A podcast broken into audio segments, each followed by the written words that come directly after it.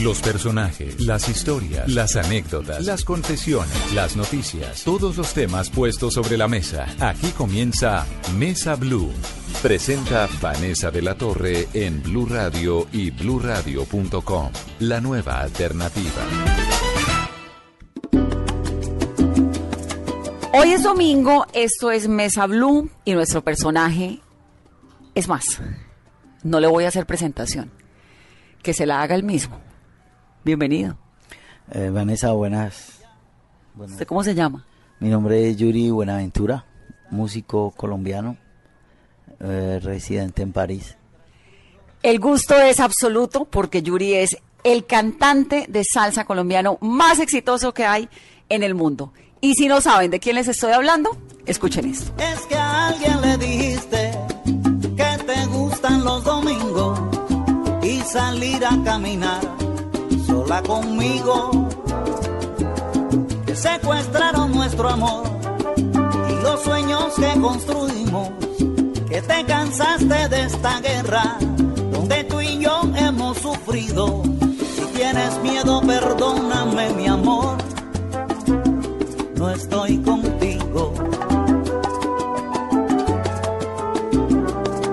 Estarás hablándole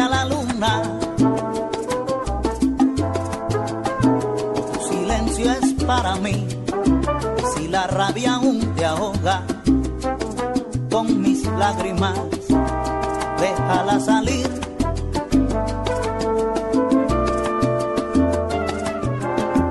Es que a alguien le dijiste que te hacen falta los niños y los días de libertad que no has vivido. Y yo he salido por las calles soñando que podría encontrarte. La indiferencia o la barbarie nunca podrá arrebatarte lo que piensas, lo que dices y el amor. Entre las venas te llevaste lo que sueñas, lo que cantas y este amor que en mi corazón sembraste.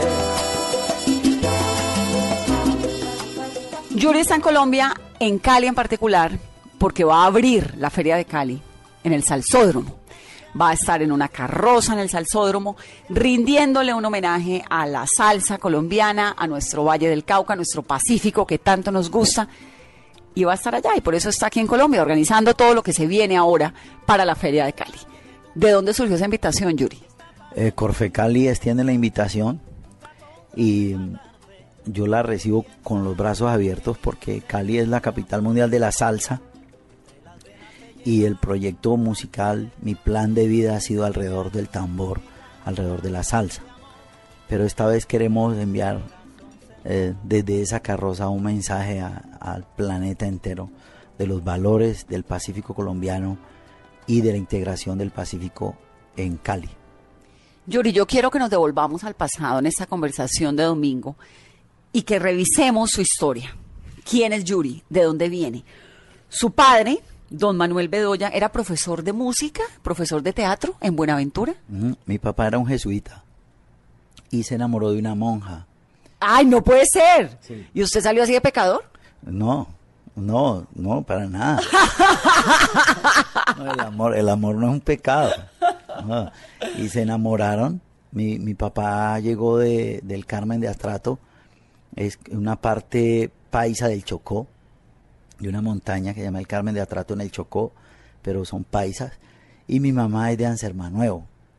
Y mi mamá entró de 15 años al convento y salió de 25 años. ¿Salió porque se enamoró de su papá? Sí, y pidieron la dispensa y el Papa Pablo VI les dio esa dispensa y se fueron a vivir a Buenaventura. ¿Cómo se conocieron ellos dos?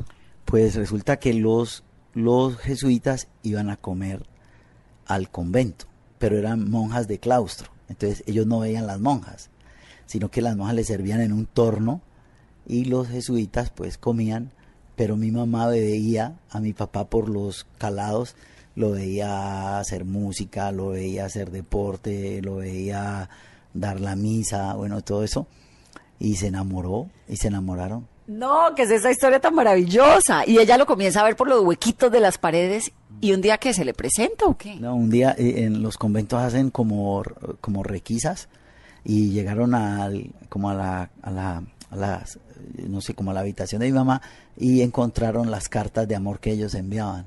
Pero ella comenzó a enviarle cartas a Sí, él. ellos enviaban cartas. Notas, ¿no? De, ah, no sé qué. Mi mamá cuenta que cuando se encontró con mi papá en el corredor, porque nunca se cruzaban, le dice, le dice, ay, hermano Manuel, yo estoy tan enamorada de usted. Y mi papá le dijo, hermana Bernardita, yo voy a orar mucho por usted, porque en estos lugares suele meterse el diablo. Es decir, esa fue la respuesta de mi papá y la mató. Pues la mató porque... Pero ella siguió, ella insistió en su romance. Sí, siguieron y se fueron a vivir a una aventura y yo nací allá. ¿Por qué a Buenaventura? Pues la verdad no sé, pero mi papá lleva 50 años haciendo un trabajo social, un trabajo con los pescadores artesanales y con el tema negro en el Pacífico, con los campesinos, con los corta- corteros de árbol, con los, los, los que cortan los leñadores, eh, con los pescadores artesanales, con las platoneras, las vendedoras. Él sigue su vocación de jesuita y mi mamá siempre en la casa, en su vocación de claustro, siguen en lo mismo. Entonces se van don Manuel Bedoya y doña Neri a vivir a Buenaventura. ¿Cuántos hijos tienen? Dos, ellos tuvieron dos, mi hermana Rocío y yo, ¿Mayor Rocío o menor? mayor, Y ahí nace usted en Buenaventura. ¿Por qué le ponen Yuri? por el cosmonauta Yuri Gagarin. ¿Sí? Ah, entonces eso sí es cierto, que fue el primer hombre que pisó. No, que eh, fue al espacio, que salió del- de la Tierra. Sí. ¿Por qué su papá y su mamá en Buenaventura sabían quién era este personaje? No sé, mi papá, eh, en esa época, los, las personas que dejaban la sotana, digamos, abrazaban un trabajo social. Y yo creo que en esa época Yuri Gagarin representó, digamos, un- una manera de ver el cosmos del hombre, ¿no? Y mi papá, mm, en, su fe y en su, en su manera de ver el, el mundo, consideró que yo me debía llamar Yuri, ¿no? Yuri Gagarin, exacto, fue el primer hombre que subió al espacio y que envió una imagen de la Tierra desde afuera, lo cual fue pues muy eh, poderoso para el ser humano en ese momento encontrarse con el planeta en el cual vivimos, cómo se ve desde, desde el exterior. Entonces nace Yuri, Yuri Buenaventura. Nace Yuri en este hogar bonito de una pareja básicamente fundamentada en el amor. El papá era profesor de música y de teatro la mamá en la casa. ¿Y qué hacía Yuri? ¿De dónde sale toda esta vena musical suya? ¿De su papá, evidentemente? ¿o qué? Eh, Yo nací en una isla que se llama la isla de Cascajal, que es Buenaventura. El centro de Buenaventura es una isla. Y eh, allí vivían los indios Buscajá, es- que es una nación indígena que murió, que desapareció. Eh, Cascajal es el, es, el, es el nombre que le daban los Buscajá en lengua Buscajá a la isla. Eh, yo na- nací en la isla y eh, los vecinos, la familia Estupiñán, empezaron a tocar tambores porque mi mamá me dio a luz en la casa y sabían que iban a hacer un bebé y empezaron a tocar los tambores, los currulados y el, y el primer sonido que yo escuché cuando salgo del vientre de mi mamá es, son los tambores, ¿Y lo marcan para toda la vida? eternamente, ¿Cuál es su sonido preferido? tambor, Por encima de la marimba, por encima de la, todo. la membrana del tambor. La membrana del tambor es, es un lenguaje eh, universal eh, que, que acompaña la, la rítmica humana, que acompaña eh, las cadencias del ser humano. El tambor es importante y, y la membrana del tambor, como, como es del Pacífico, es una memoria ancestral de África, pues muy importante.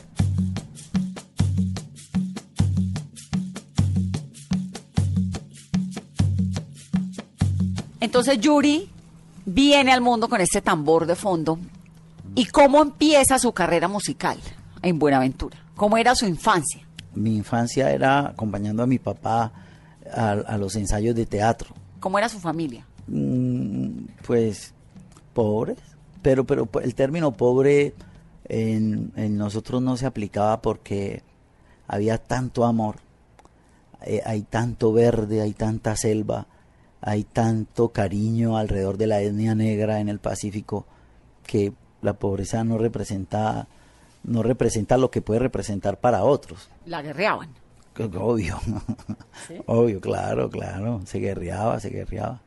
Ellos, ellos guerreaban, pero mi mamá guerreaba más, porque, porque tenía que, dentro de ese perfil, digamos, económico que manejaba mi papá como profesor de música o como, o como hombre de teatro, imagínate, pues no, no se lograba, pero mi mamá lograba con su amor eh, equilibrar todo eso. Y era una familia pequeña finalmente, porque eran cuatro personas. Sí, cuatro personas, pero mira, tu audiencia, la que está escuchando en este momento, si hay alguien que en este momento tiene para almorzar eh, media libra de arroz y una papa, una madre sabe repartir eso. Una madre sabe qué hacer con eso. Es decir, si hay ese amor, se logra. Es decir, eh, con dignidad, con amor, con, con todo ese afecto, se logra. Mi audiencia, la gente que oye este programa y a quienes me dirijo todos los domingos con un profundo amor también, es una audiencia también de gente que necesita cosas, ¿sabes? Como de personas que me escriben, que a través de las redes sociales, que a través de email, incluso llamadas a la oficina, me cuentan cómo es su vida, lo que necesitan, lo que quieren, lo que sueñan. Por eso lo importante para mí en esta conversación y en este programa es contar la historia, que yo me conozco la historia de Yuri porque es mi amigo, es la historia de un hombre que a punta de sueños ha llegado muy lejos en la vida, porque yo siempre quiero los domingos contarle a la gente historias de alguien que a punta de sueños ha cambiado su futuro y el futuro de mucha gente que lo rodea. Y por eso esa es la invitación a que Yuri esté aquí en Mesa Blue este domingo, porque tú eres eso, ¿no? Muchas gracias. Bueno, entonces es una infancia así, eh, en medio de una familia muy amorosa, trabajadora, saliendo adelante. ¿En qué momento Yuri sale de Buenaventura? Yo salgo de Buenaventura con un recuerdo y es las ballenas y el recuerdo de, de cómo jugábamos con los camarones, con las culebras, con las tortugas.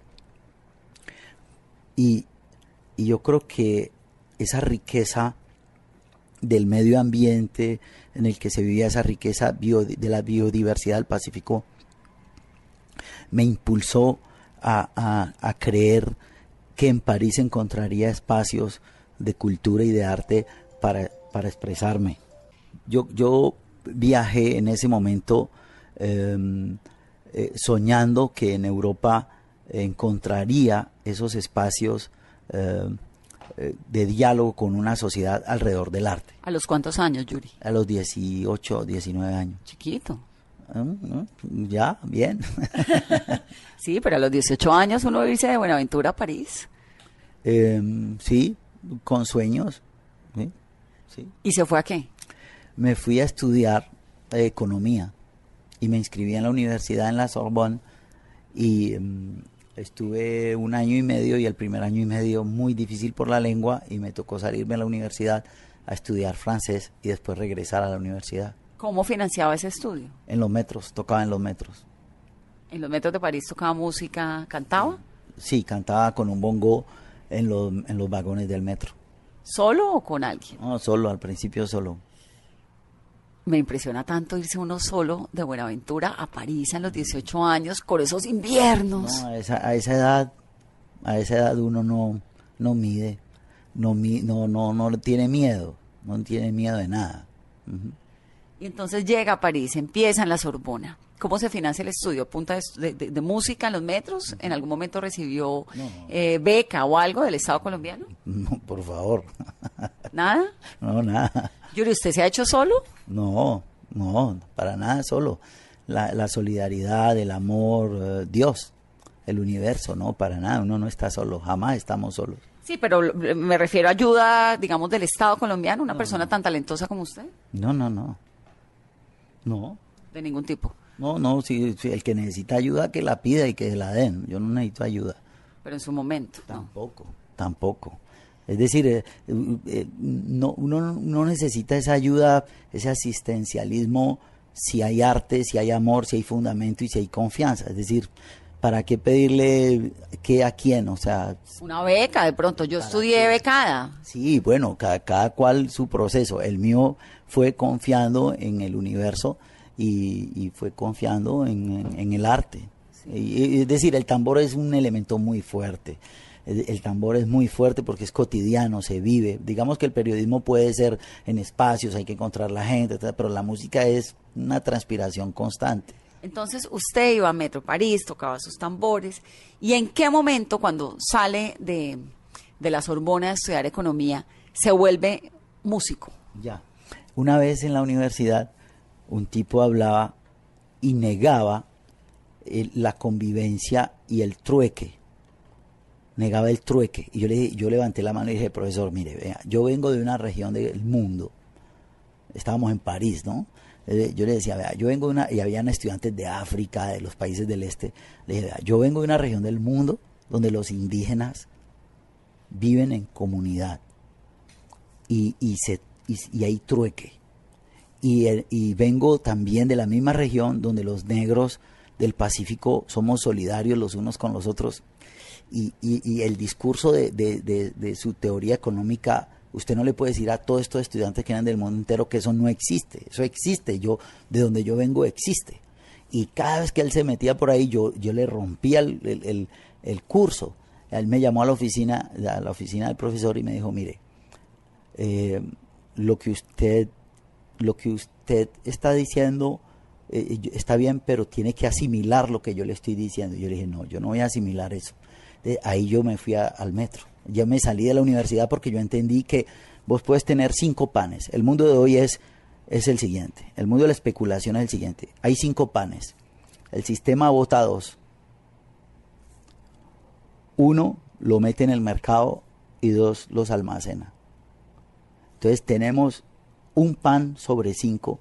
¿Y, qué, pasa con esos cinco? Es decir, la administración, realmente las teorías económicas no son consecuentes con la riqueza que tiene el planeta y no se comparten esos cinco panes, quiere decir que el problema no es el pensamiento económico, sino el contenido de los hombres, el corazón de los hombres, cómo el ser humano decide qué hacer con esos cinco panes.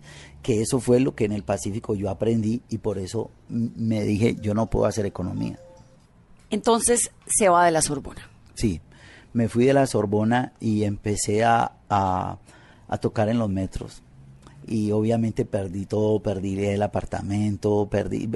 eh, La música te va llevando a un mundo donde las prioridades son la música y, y nada de lo societal, y nada de lo administrativo, y nada de que pagar la mensualidad, que pagar el teléfono. Y yo me fui quedando, primero me cortaron la luz, después pues todo, y al final ya terminé pues en la calle. ¿Y dónde vivía? ¿Dónde dormía? Eh, vivía en una piecita, pero después cuando ya no pude pagar la habitación, pues obviamente me tocó salirme de ahí y me fui al metro, que era el lugar donde yo estaba todo el día. Y ahí dormía. Y ahí dormía así. ¿Y la comida? Mm. Métodos de supervivencia. Yuri Buenaventura en Mesa guerrero levantó su mano, señalando hacia el infinito. El guerrero la risa del mañana que me espera. El guerrero cabalgando entre las nubes me ha enseñado estos prismas terrenales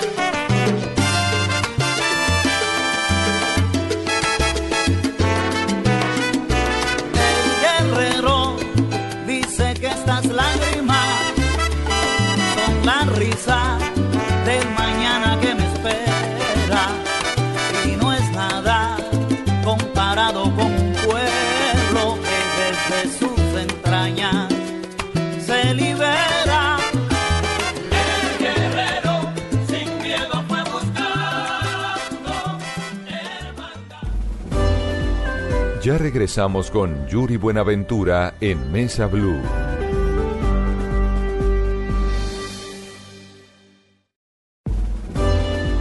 Continuamos con Yuri Buenaventura en Mesa Blue.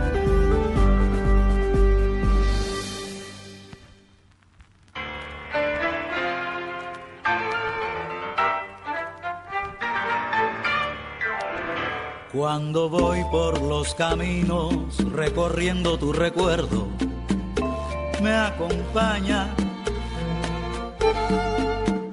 Y aún me embriagan esos besos que nos dimos esa tarde. Me acompañas. Y ahora voy por estas tierras como un perro polvoriento y vagabundo y no encuentro tu mirada tan deseada en las mañanas vagabunda. Si a la vida yo quisiera más que a ti, sería fácil respirar sin tu querer.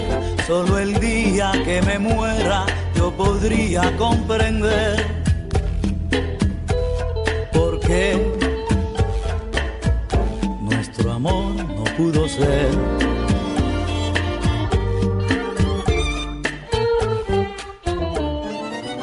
Seguimos en esta conversación de domingo con Yuri Buenaventura, que nos está contando sus orígenes, cómo llegó a convertirse en ese gran músico que es hoy en día. Y qué dicha, Yuri, es que yo no me dejo, no me canso de echarle flores, no me canso. De verdad que es que usted es tan talentoso, canta bien y no se desafina. Yo, yo, yo no sé qué tiene lo de la, lo de la música, pero es una gracia que da el universo, es como, un, como una licencia que da el universo, porque yo, yo siento a veces que, puedo tener 40 músicos, 30 músicos, 12 músicos, y yo siento que el oído, el oído está ahí siempre presente y que la afinación está ahí. Es, es maravilloso el arte, el arte es una bendición. Es una bendición que no tiene todo el mundo. O sea, si yo quisiera cantar divino, pues de mala, no, no puedo, no. Yuri, eh, herencia africana. Sale en el 96 finalmente, pero fue su primer, de primera gran producción y tuvo muchos inconvenientes en sacarlo adelante. ¿Qué fue lo que pasó? El álbum Herencia Africana, mi primer álbum, pues marcó, digamos, partió la historia de esa música allá en Europa, de la música latina, por la cantidad de personas que se interesaron en, la música que estaba en ese álbum. Particularmente un tema que llaman Emekitepa, que le habló y resonó en las culturas africanas francoparlantes que aman el tambor, Senegal, Malí, Togo, Nigeria, Liberia, bueno, Marruecos, Argelia, Túnez, bueno, y después Canadá, Martinica, Guadalupe, las Guyanas, Luxemburgo, Bélgica, Suiza. Y yo me tiré por ese mercado a, a- a- a comunicar este mensaje, ¿no? ¿Asesorado por quién? Mm. ¿Cómo fue? Alguien, supongo, tuvo que aparecer en su vida y descubrirlo, como pasa con los grandes talentos. ¿Quién fue y cómo pasó Yo eso? grabé eso aquí en Cali. No, pero espéreme un segundo. Estábamos en el metro. ¿Qué pasó ahí? Algo tuvo que haber sucedido para que usted hubiera dado ese salto. Ya. ¿Qué fue lo que pasó? Bueno, yo estaba en el metro y una vez estaba sentado, cansado, en el metro así sentado con el bongo en las piernas y pasó un viejito con un ramo de rosas. Y me dijo, ¿usted de dónde es? Le dije, yo soy colombiano. ¿Y usted? Me dijo, yo soy de Puerto Rico. Y se sentó al lado mío y estuvimos hablando ahí como una hora. Y me dijo, llame a este número y dígale a este señor que yo le di este número, que, que- y ahí está. El tipo se fue. Y cuando yo miré ahí decía Tito Puente. Pero yo no, yo no sé, yo no sé, si- yo no sé si era el hambre, el cansancio, que yo ni me di cuenta que era Tito Puente. ¿Era Tito Puente? Era Tito Puente, sí. Entonces, él estaba grabando un álbum en París eh, que es, eh, con, con un cantante que se llama Camilo Azuquita, que es de Panamá. Y, y era la orquesta de Camilo Azuquita. Entonces yo empecé llevando los, las partituras, cargando los, los atriles. No, usted llamó al teléfono y ¿qué pasó? Ah, yo llamé al teléfono y dije, mire, me, me dieron este teléfono, eh, no sé qué, y yo soy bongocero. Me dijo, ah, veámonos, nos vimos, fui a los ensayos, pero yo era como el utilero. ¿sí? Entonces yo llevaba los- las partituras, los atriles, los uniformes, la maleta con los uniformes. Después fui corista, después fui bongocero, después guirero, bueno, medio aguatero, todo. Y ya se cambió de casa, dejó el metro y alquiló un cuarto. Mm, Sí, algo así, sí. Y, mm, y una vez llegó el grupo Nietzsche en 1995 y yo estaba ahí en la rumba pues con los colombianos en París y me subieron, me tiraron, me catapultaron a la tarima, yo improvisé con grupo Nietzsche y, y entonces yo canté Buenaventura y Caney. Y ahí nace la idea y yo me vengo a Cali a grabar al estudio Paranova Films. Y pues sin plata no pude pagar el, la grabación y el dueño de, de, de Paranova Films me dijo Munir, no, no Munir, eh, no recuerdo el nombre. Y me dijo, váyase para París con esto y me dio un cassette cortado cada 10 segundos. Y yo llegué a París y pues a nadie le interesó y yo se lo entregué a un periodista y ese periodista lo puso en, la, en los horarios de nocturnos de una radio que se llama Radio Nova y un eh, director de Universal Music se subió a un taxi y el taxista iba a No puede ser, qué coincidencia todo. Sí, sí. Y el tipo se sube al taxi y el taxi estaba escuchando Radio Nova, que es una radio underground de manes locos, y ahí iban escuchando el disco. Y al otro día el tipo llama al periodista, el periodista me llama a Colombia y me dice, y yo me voy para París, me regreso. ¿Y? Y ahí produjimos, se sale el álbum, Universal edita el álbum y, mm, y el álbum marcó pues la historia de, de- de esa música ya. Eso fue herencia africana del 96. Yuri, no puede ser esa casualidad. Su vida es así, ¿no? Así, es así. Toda llena de casualidades y cosas. y yo debía yo debía 80 mil dólares de esa grabación y no los tenía y el disco salía con Universal pero había que pagar el estudio entonces yo estoy en un restaurante y hay como unos colombianos haciendo cola y yo le digo a los colombianos ustedes son de Colombia dice sí siéntense en esta mesa y tal entonces ahí había un tipo entre los colombianos hablaba así me dijo, buenos días, Ricardo Alarcón. Le dije, oye, vos tenés una voz de locutor, la hijo de puta. Me dijo, yo fui locutor mucho tiempo. Y, le dije, no, pero debiste haber seguido. Y yo no sabía que era el presidente de Caracol Radio. Entonces me dijo, bueno, entonces hagamos una cosa. Eh, yo le conté el cuento y me dijo, hagamos una cosa. Yo le voy a prestar esos 80 mil dólares y, y nos asociamos eh, con usted y, y- y pagamos eso. Y así yo me volví socio de- del proyecto, que era una estación de radio que se creó en París, que se llamaba Caracol eh, Europa. Se llamaba Caracol Europa. Ay, no puede ser. Y entonces así fue saliendo adelante con este, a punta de talento, Yuri. Eso es talento y obviamente le empujó suerte. La bendición de Dios siempre. ¿Por qué tiene tanta suerte? No es un camino. El camino, yo- todos, todos los seres humanos vamos por un camino. A partir del momento en que uno se conserva en el camino, digamos, del amor o el camino de la el camino de la fe o el camino de Dios o el camino de la luz o el camino de la armonía siempre siempre se encuentra se encuentran cosas co- se encuentran las cosas bonitas creo yo no Sí. Y ahí entonces sale herencia y se queda allá a vivir a París. a París. sí Y esta canción, Ne me quitte pas, marcó una época también muy importante en Yuri Buenaventura. Ne me quittez pas, il faut oublier, tout peut s'oublier, qui s'enfuit déjà, oublier les temps des malentendus et les temps perdus, à savoir comment oublier ces heures qui tuaient parfois à coups des pourquoi au cœur du bonheur. Ne me quittez pas, ne me quittez pas, ne me quittez pas, ne me quittez pas. Moi je t'offrirai des perles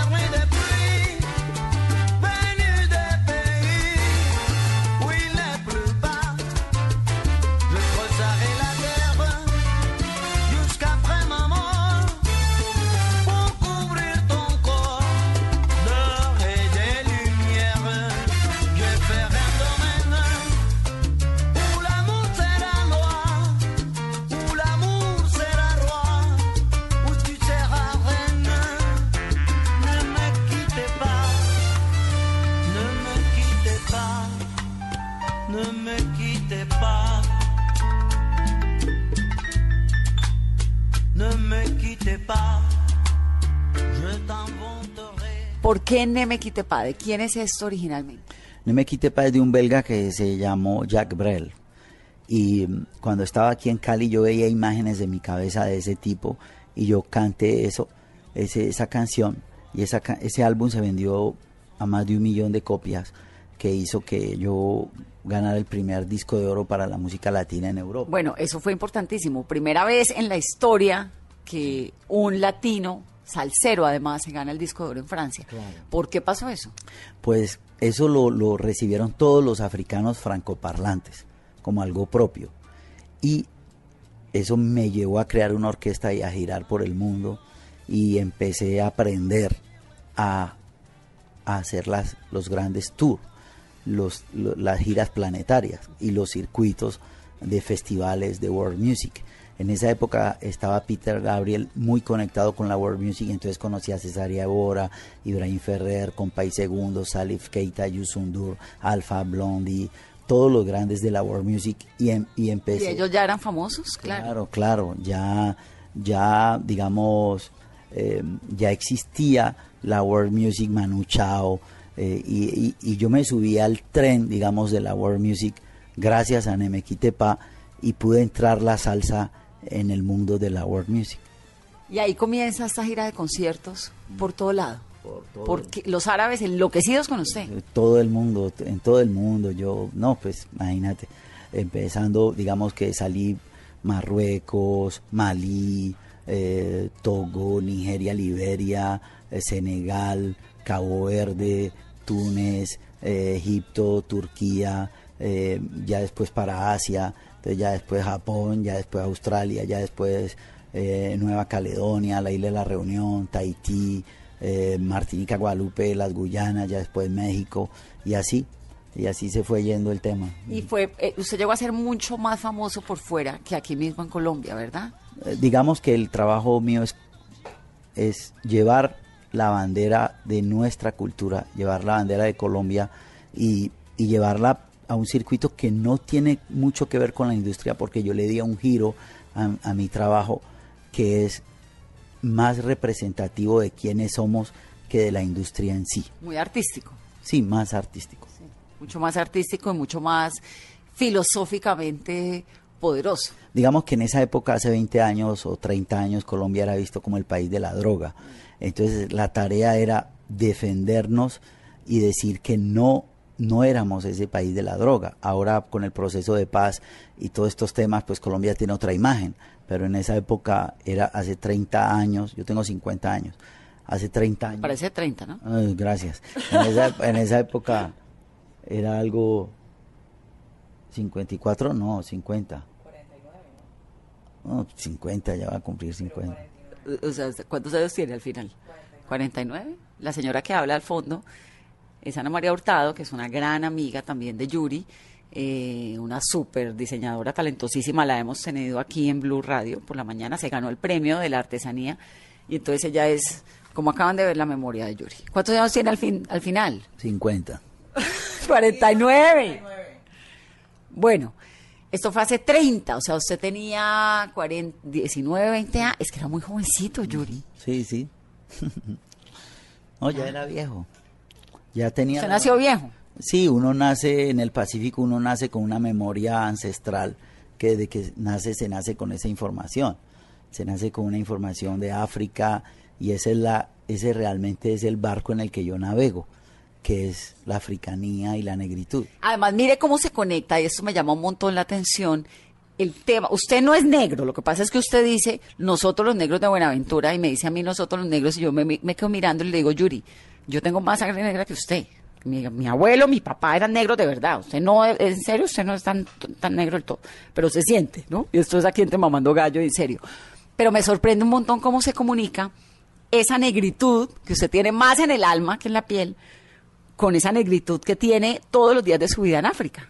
Sí, yo llegué hace unos días de, de África y, y canté eh, con, con tres artistas africanos, grandes íconos de allá. ¿Con quiénes? Yusun Durf, empezando por Yusun Durf, que es el referente mm, de la música africana.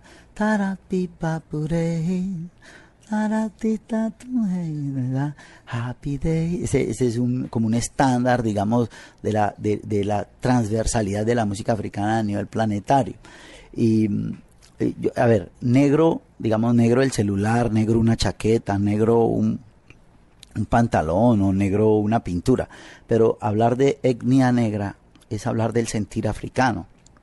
Y yo nací en Buenaventura, en el Pacífico, y el que nace en el Pacífico es negro. Es, es, es, es sencillo, es una cosmovisión, es una manera de ver del mundo y de, de, y de ver la fraternidad y de ver la humanidad. Yuri, ¿alguna vez volvió a hablar, a saber algo de Tito Puente? No, no volví a saber de Tito Puente hasta una vez que lo acompañé en Grecia en una gira y um, a mí me intoxicaron en Grecia. Y yo creo que fue como en una comida porque a Tito Puente se le quedó el cantante en Nueva York y me llamaron que, que cantara el repertorio de la música que iba a hacer Tito Puente y yo tengo una capacidad de asimilar las canciones que no conozco muy rápido, en horas. Y entonces, tipos, pues se le cayó como esa gira en Grecia. Y me llamaron, por eso me llamaron el sonero de París, porque yo cogía un repertorio de 15 canciones y yo las dominaba en horas. Y nos fuimos para Grecia, pero era una gira con otro grupo cubano y parece ser que ahí había como un tema de santería y, y a mí me, me, maltrataron. No, ¿en serio? Sí, son cosas, digamos, por ejemplo, los que conocen de música saben que Chano Pozo llegó a Estados Unidos, que le transmitió una información de los tambores cubanos a, a Dizzy Gillespie y, y, Chano Pozo muere asesinado por transmitir esos mensajes. Es decir, eh, hay, una, hay unas fuerzas, eh, hay unas fuerzas que, que no quieren que las cosas se den, que las cosas del amor se den, como hay unas posiciones negativas, hay gente que quiere la guerra, hay otros que no quieren la guerra, hay gente que quiere la luz, hay gente que, que quiere otras cosas. Entonces a mí me, tocó como, digamos, la, una esquirla de, esos universos um, de la santería y me, me, alcanzaron, digamos... ¿Y eso fue, usted cree, la gente de Tito Puente? Por, no, por el concierto. No, fue, fueron los otros porque no, a nosotros nos fue me, nos iba mejor con Tito Puente que a ellos. Claro.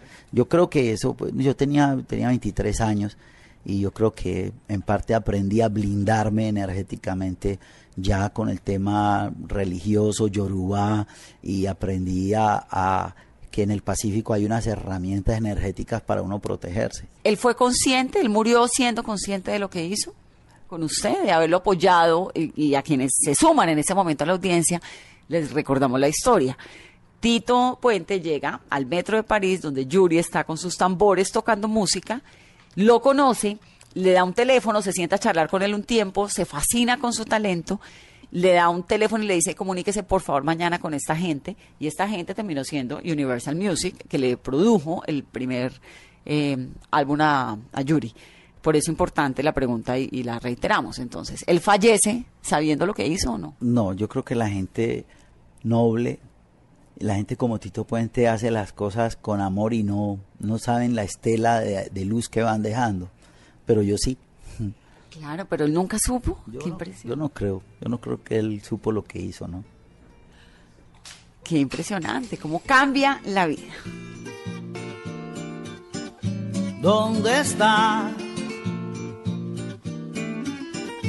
¿Dónde estarás, Dios de todos los hombres?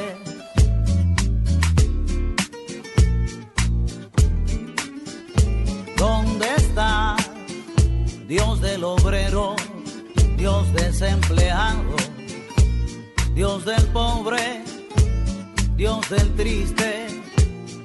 Dios mío, ¿dónde está, madres abatidas, Dios de niños abandonados, de niños trabajadores. ¿Dónde está? Yuri, pasa todas estas cosas en su vida, su familia. Hoy en día, ¿qué, ¿cómo es usted? ¿Cómo es su vida? Eh, aprendí a leer, eh, aprendí a, a, a, interesarme en la fotografía, en la pintura, eh, aprendí a, a-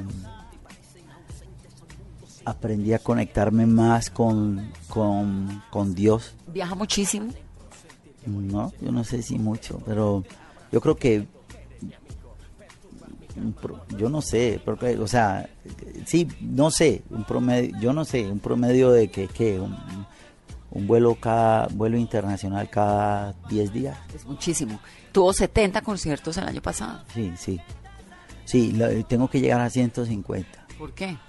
porque mm, tengo que llegar a 150 al año porque eh, eh, estamos llevando, yo, yo monté una empresa en Francia de producción de conciertos y esa empresa defiende la salsa, eh, como lo que hizo Jerry Masucci y Raf Mercado en Nueva York, pero yo la estoy llevando solo y no y no soy no, no tengo un alma de empresario, o sea, yo soy un músico y me toca llevar eso. Para lograr ese punto de equilibrio fiscal y ese punto de equilibrio de defender me toca unos 150 al año, o sea, todavía no Eso es casi un concierto día por medio. sí y, y todavía no la logro.